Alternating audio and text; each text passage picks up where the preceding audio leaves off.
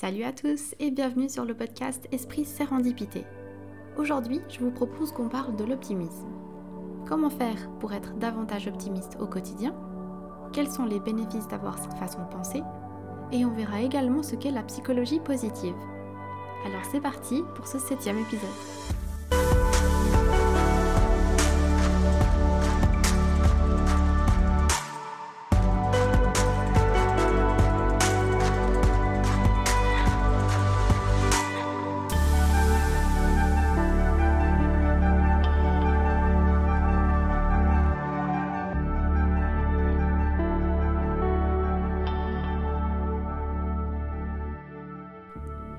Bienvenue dans ce septième épisode d'Esprit Sérendipité. J'espère que vous avez passé une bonne semaine et que tout va bien pour vous. Moi, ma semaine, elle a été très chargée et je dois avouer que ça n'a pas été la semaine où il a été le plus facile pour moi d'être optimiste, justement. Dans l'épisode 4 sur les émotions, je vous avais dit que je prévoyais de dédier un sujet à la pensée positive et à l'optimisme. Et aujourd'hui, justement, je vous propose d'en parler. Alors tout d'abord, qu'est-ce que l'optimisme? L'optimisme, déjà, c'est le contraire du pessimisme. Mais l'optimisme, il ne va pas se limiter à une attitude mentale, donc il ne va pas se limiter à juste être confiant dans l'avenir, mais il va se traduire par des attitudes plus actives et des comportements concrets face aux difficultés euh, de notre vie. En gros, l'optimisme va supposer toujours une issue favorable à toutes les situations un peu incertaines et euh, il va agir pour faciliter cette issue favorable. L'optimisme, c'est donc le mélange de la pensée et de l'action. Donc on est loin de cette vision de ⁇ Ah, je vois la vie en rose, tout va bien, les problèmes n'existent pas ⁇ Non, c'est vraiment l'optimisme va voir la vie telle qu'elle est, de façon réaliste, mais va toujours, comme je l'ai dit, supposer une issue positive et agir en conséquence pour atteindre cette issue positive. Alors très souvent j'entends la phrase il faut s'attendre au pire pour ne pas être déçu ou bien ne te fais pas trop d'illusions ou d'espoir car euh, si ça n'arrive pas, ben tu seras pas déçu. C'est personnellement une façon de penser à laquelle je n'adhère pas, du fait que je crois qu'on attire à nous euh, ce à quoi on pense et euh, la vibration qu'on émet, mais ça je l'expliquerai dans un autre épisode. Et en plus, je préfère espérer le meilleur parce que je me sens carrément mieux en étant positive dans ma vie qu'en étant un peu plus pessimiste. Mais en même temps, je comprends la logique de ces façons de penser. C'est vrai qu'aujourd'hui, dans notre société, on est littéralement bombardé d'informations négatives sur le monde en général, la politique, le climat, les maladies, la lentille médiatique, donc les infos qui passent, que ce soit à la télévision, journal, mais aussi sur les médias sociaux, nous montrent pratiquement que du négatif. Et forcément, ça peut modifier notre vision de la vie. Et je sais que ces phrases du style il faut s'attendre au pire pour ne pas être déçu, surtout quand c'est nos proches ou nos amis qui nous les disent, ça vient surtout pour nous protéger. Souvent, c'est pour qu'on évite de souffrir. Les personnes qui nous disent ça ou qui pensent comme ça le font pas de façon mal intentionnée. Elles le font pour se protéger ou pour protéger la personne à qui elles le disent. Mais c'est justement pour ça que je fais cet épisode, c'est pour vous montrer qu'être optimisme, ce n'est pas voir la vie en rose et pas voir les problèmes, c'est beaucoup plus réaliste que ça et vous allez comprendre. Si on regarde autour de nous, ces personnes qui ont du succès, qui ont une très bonne situation financière, qui ont un très bon emploi, des relations qui marchent ou même une santé excellente, ce n'est pas des gens qui ont juste de la chance. Ils ont les mêmes défis que tous les autres dans la vie, mais là où ces gens sont différents, c'est la manière qu'ils ont d'aborder la vie. Ces gens-là sont optimistes par rapport à la vie. Donc avant de continuer, je vous propose qu'on fasse un point sur ces philosophes et psychologues qui parlent de l'optimisme.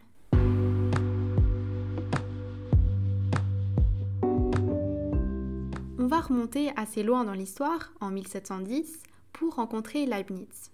C'est un philosophe allemand qui est connu pour son système philosophique célèbre fondé sur une harmonie préétablie pour expliquer l'existence du mal sur la Terre. En gros, Leibniz part du principe que le monde a été créé par Dieu et qu'il est forcément parfait, que le mal n'est qu'un raccourci vers une plus grande perfection. Pour Leibniz, si on pense que le monde souffre, c'est qu'on n'est pas capable de percevoir qu'il faut justement qu'il y ait de la souffrance pour une meilleure finalité. Pour lui, le mal n'est que l'ombre du bien, Donc tout est bien dans le meilleur des mondes possibles. Et puis il y a eu Voltaire qui est venu un peu se moquer de Leibniz en écrivant le conte Candide que vous avez peut-être lu à l'école. C'est un conte philosophique, la plus célèbre des œuvres de Voltaire, qui allait vraiment contre les thèses du philosophe allemand Leibniz. L'histoire, elle parle du personnage de Candide, un jeune Allemand euh, à l'esprit un peu simple et droit, qui habite dans un château où il est l'élève du docteur Pangloss, un personnage qui est partisan du tout va bien dans le meilleur des mondes. Donc, dans le conte, l'enseignement que reçoit Candide de Pangloss vont faire de lui un optimiste un peu naïf. Mais tous les deux, ils vont traverser plein de mésaventures vraiment vraiment pas cool, et tout le long, Pangloss va répéter Mais tout va bien dans le meilleur des mondes. Et en fait, ce personnage, c'est la caricature de Leibniz que Voltaire a créée. Bon, je précise quand même que Voltaire n'avait pas du tout lu Leibniz et donc du coup il a un petit peu euh, pris les choses comme il le voulait, mais on va pas s'attarder sur ça aujourd'hui. Plus récemment et de nos jours, Martin Seligman, c'est la personne la plus connue en matière d'optimisme dans la philosophie.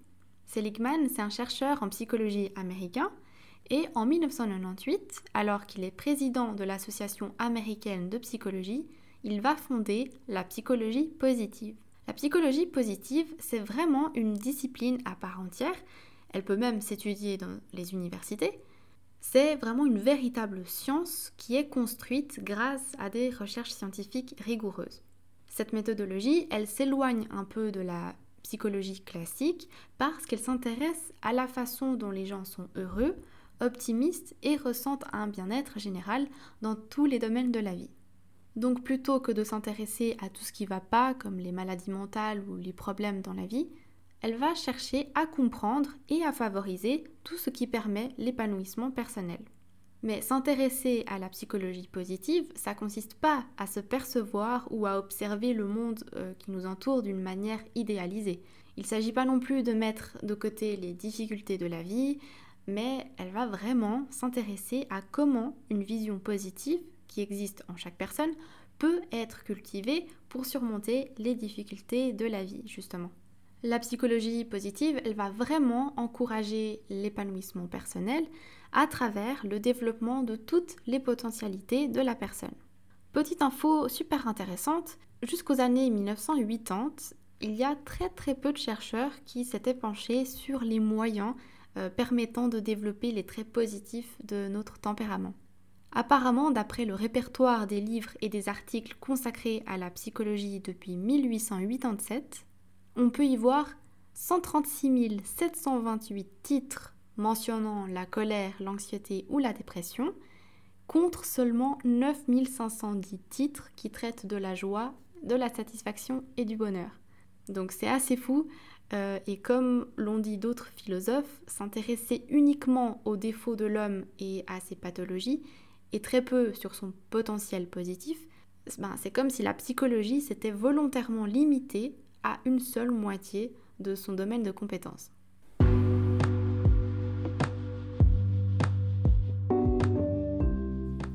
Je pense que vous commencez un petit peu à comprendre que l'optimisme, c'est peut-être pas ce que vous aviez pensé depuis le début. Alors concrètement, comment on peut euh, devenir plus optimiste? Eh bien, je vous propose de diviser ça en trois étapes. La première, c'est la signification. Les gens qui sont optimistes, c'est les gens qui sont capables de changer l'interprétation et la signification des choses qui leur arrivent. Donc, autant les positifs que les négatifs sont exposés au même genre de situation. Ils sont exposés aux mêmes infos à la télévision ou dans les journaux. Ils sont exposés à la même économie, aux mêmes maladies, aux mêmes opportunités. Mais la différence, c'est le scénario qu'on va se construire. Le scénario et l'interprétation des situations de notre vie c'est ce qui va faire toute la différence. On peut prendre un exemple très concret. Vous êtes sur l'autoroute, vous conduisez tranquillement, et là, un autre conducteur vous dépasse à toute allure et se rabat très rapidement devant vous en vous faisant une queue de poisson. Évidemment, c'est une manœuvre super dangereuse sur la route, et là, deux réactions sont possibles. La première, vous vous énervez contre le conducteur, vous commencez à l'insulter et à dire Mais quel imbécile, il est inconscient, il roule n'importe comment, il peut tuer des gens, j'ai bien failli lui rentrer dedans. Où est la police quand on a besoin d'elle? Ça, c'est l'un des scénarios. Le deuxième serait plutôt Oh, j'espère que ça va bien pour lui, que c'est pas une situation d'urgence, que sa femme, ses enfants ou le reste de sa famille vont bien, et j'espère qu'il n'aura pas d'accident. Donc, il y a un des scénarios qui va vous amener à générer davantage de stress, de cortisol, de rage ou d'énervement, où on va arriver à la maison énervé et continuer à déverser sa frustration sur les gens à la maison. Vous voyez, même si on ne connaît pas les raisons, il y a un scénario qui va être beaucoup plus constructif et optimiste. Et souvent, ces scénarios viennent de notre manière de voir le monde, la signification qu'on donne aux événements qui nous arrivent. Donc on a cette chance de pouvoir interpréter les événements qui nous arrivent comme on veut. Un autre exemple, on croise une personne qui est riche et qui a beaucoup de succès dans sa vie. On pourra se construire le scénario que cette personne est une voleuse, qu'elle a, dû faire du mal à beaucoup de monde pour en arriver là, et que tout lui est tombé du ciel, ou construire un scénario plus optimiste et se dire Ah, cette personne, elle a dû travailler très dur pour en arriver là, j'aimerais bien prendre exemple sur elle. Donc le conseil de ce premier point, qui est la signification, c'est d'être conscient des scénarios qu'on se raconte, d'être prudent avec les pensées et les mots qu'on utilise pour parler des événements qui nous arrivent. Le deuxième point, c'est connaître la différence entre la permanence et le temporaire. Les gens qui sont plus pessimistes dans la vie, ils auront tendance à se dire de toute façon, j'ai jamais de chance et ça sera toujours comme ça, on ne m'a jamais fait confiance, de toute façon, mes relations ne marchent jamais, je ne trouverai jamais personne. Ces gens-là, ils vont prendre un moment précis dans leur vie, un point, un événement, et vont l'étirer sur toute leur vie pour le rallonger un maximum pour en créer de la permanence. Alors que les optimistes savent très bien que c'est temporaire. La journée d'aujourd'hui n'a pas à être représentative de ma journée de demain. Aujourd'hui, ça va mal, mais demain, ça ira mieux. La semaine s'est mal passée, mais ça ira mieux plus tard. L'économie va mal, mais elle va aller mieux plus tard. Mon job me plaît pas, mais je vais en trouver un meilleur bientôt. Vous voyez, ces gens savent que de meilleurs jours vont arriver. Donc ils ne nient pas le fait que ça va mal, comme je le disais, ils ne voient pas la vie en rose, ils sont conscients de ce qui ne va pas, mais ne vont pas s'arrêter à ça car ils savent que ça ira mieux. Donc c'est plutôt de prendre la décision, est-ce que je veux rester accroché à cette situation? En faire une généralité alors qu'en fait ça ne me définit pas Ou est-ce que je préfère avoir la foi que demain ça ira mieux? Est-ce que je peux accepter qu'aujourd'hui je suis complètement à terre, mais savoir que demain je peux me relever? Donc cette idée de permanence et de temporaire est l'une des choses qui différencient les personnes pessimistes et optimistes. Le troisième point, c'est de gérer sa vie en département. Ce que les chercheurs ont découvert, c'est que les personnes plus optimistes gèrent leur vie en département. Ils ont remarqué que les gens qui sont plus pessimistes, cyniques ou qui broient du noir souvent sont ceux qui, lorsqu'un domaine de leur vie ne va pas bien, par exemple leur relation, ils vont faire déteindre cette mauvaise passe dans ce domaine sur tous les autres. Et ils vont sans cesse en parler et faire Oh, et puis ça, ça va pas, euh, ça, ça va pas non plus de ce côté parce que blablabla. Bla, bla. Euh, que ce soit leur santé, leur travail, leurs vacances, leur maison, tout va avoir une touche de négativité parce qu'ils auront fait déteindre l'élément déclencheur sur tout le reste.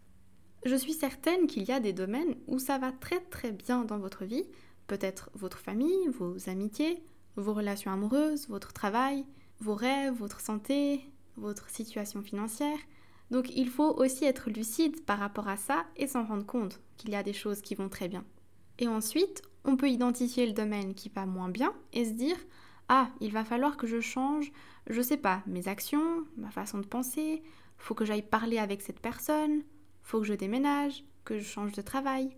Peu importe ce qu'il y a à faire, si quelque chose ne va pas, vous avez la possibilité de changer. Mais du coup, on va isoler le département dans lequel ça va pas bien pour l'améliorer et on va pas le laisser s'étendre aux autres qui vont bien. Voilà les trois points de l'optimisme. Donc je pense qu'on a tous de l'entraînement à faire et des petits exercices à faire pour arriver à être plus optimiste dans la vie de tous les jours. Si vous vous rendez compte que vous avez tendance à trop vous victimiser ou que vous êtes trop cynique euh, et que vous voyez souvent le côté négatif des choses, entraînez-vous justement à changer ce processus, ce scénario. Entraînez-vous à modifier la façon dont vous réagissez aux choses extérieures qui vous arrivent. Bien entendu, vous n'êtes pas responsable de tout ce qui vous arrive, mais vous êtes responsable du scénario que vous entretenez dans votre tête. Et ça, c'est super important de le comprendre et de l'accepter. Il faut prendre nos responsabilités à ce niveau-là. On n'est pas responsable des actions d'une personne, mais on est à 100% responsable de la façon dont on gère cet événement.